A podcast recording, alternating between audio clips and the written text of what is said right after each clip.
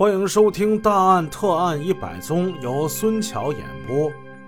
上回故事说到，李姓姐妹家里闯进三名蒙面男子，他们究竟是什么时候进的门？怎么进来的？他们进来究竟是想干什么？劫财、劫色？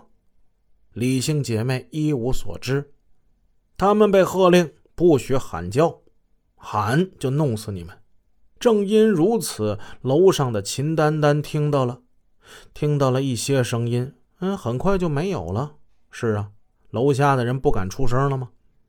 李氏姐妹两个陷入了极度的恐惧之中，她们被蒙面人给挟持着，一动不敢动。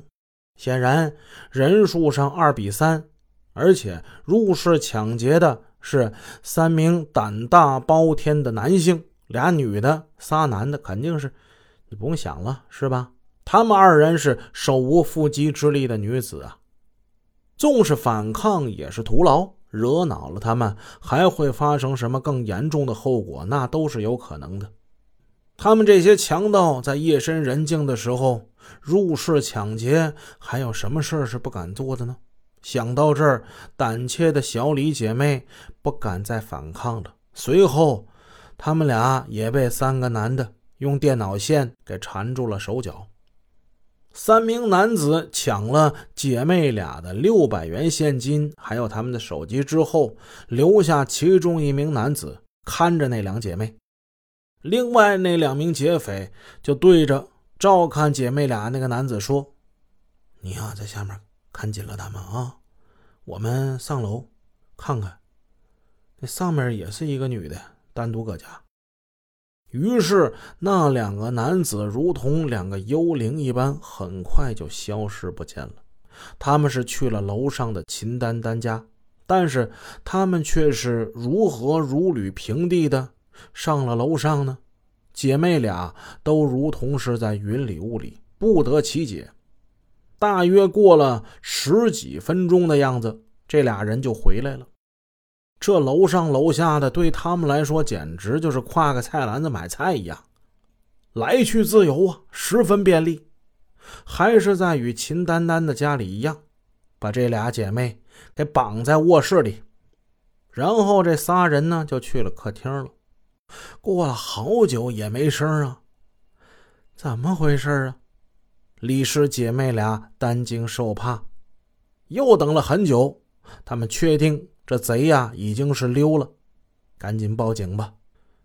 接到了报警之后，江城市公安局刑警大队马上派人赶赴现场进行现场的勘查。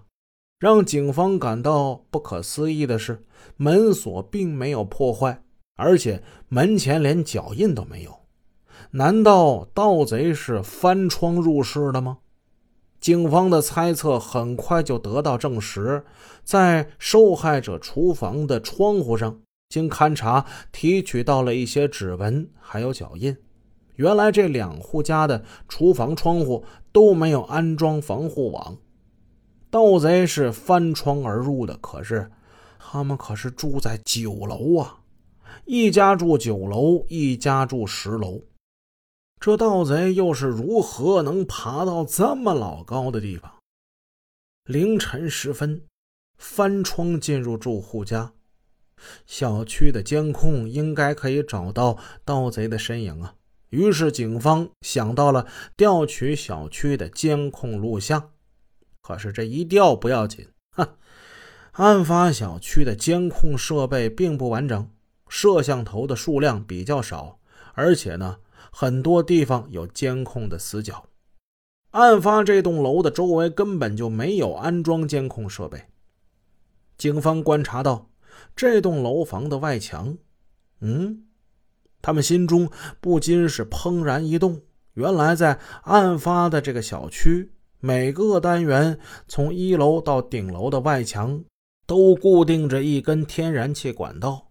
而那根天然气管道都离厨房的窗户很近，有的住户出于安全考虑，就把厨房的窗户上安装了防盗网。可是有的住户呢，也许是因为还没有装修好，或者呢是已经装修好了却没有安装，没有安装的这些住户呢，就成了盗贼光顾的对象。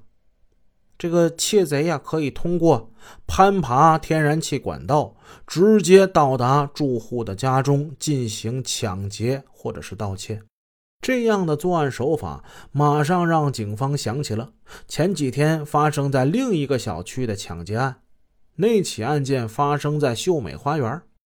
秀美花园小区距这次案发小区，嗯，只有两个路口的距离。那回被抢的是住在六楼的姓胡的一位小姐，案发时间也是在凌晨四点多钟。冲进他们家的也是三个身穿黑衣的蒙面男子。巧的是，那栋楼房的外墙之上也是安装着天然气管道。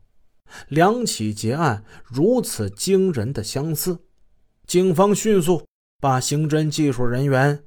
两处提取到的指纹进行了比对，结果很快呢，不就出来了吗？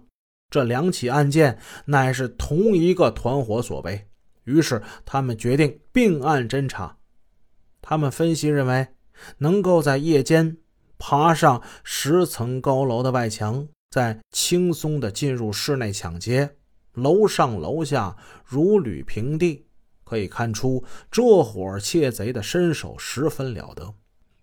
警方在调取了小区的监控录像，并对小区的住户、保安人员、管理人员都进行了排查之后，发现没有任何有价值的线索。于是，他们再次找到了三家受害者，仔细的询问，看看是否遗漏了什么有用的细节。终于，在受害者那里，他们寻找到了一些新的线索。三处受害者都一致反映，虽然说看不清劫匪的面容，但是能够感觉到这几个人呢年纪都不大，而且这些人呢还和受害者有一些交流。在第一个被抢的胡小姐那儿，其中一个劫匪就说：“我们呢实在是没有钱用了，父母也不管我们，所以我们没有办法才跑到你这儿拿点钱。你就当我们是管你借的啊。”借点钱。其中一个劫匪跟在秦丹丹那儿一模一样，做出了惊人之举，哎，跪下来了。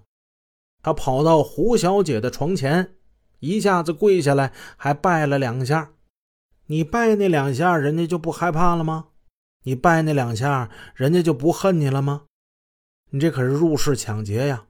三个劫匪居然把令人如此心悸的入室抢劫说成是拿钱借来用用，哎呀，简直是不可思议呀！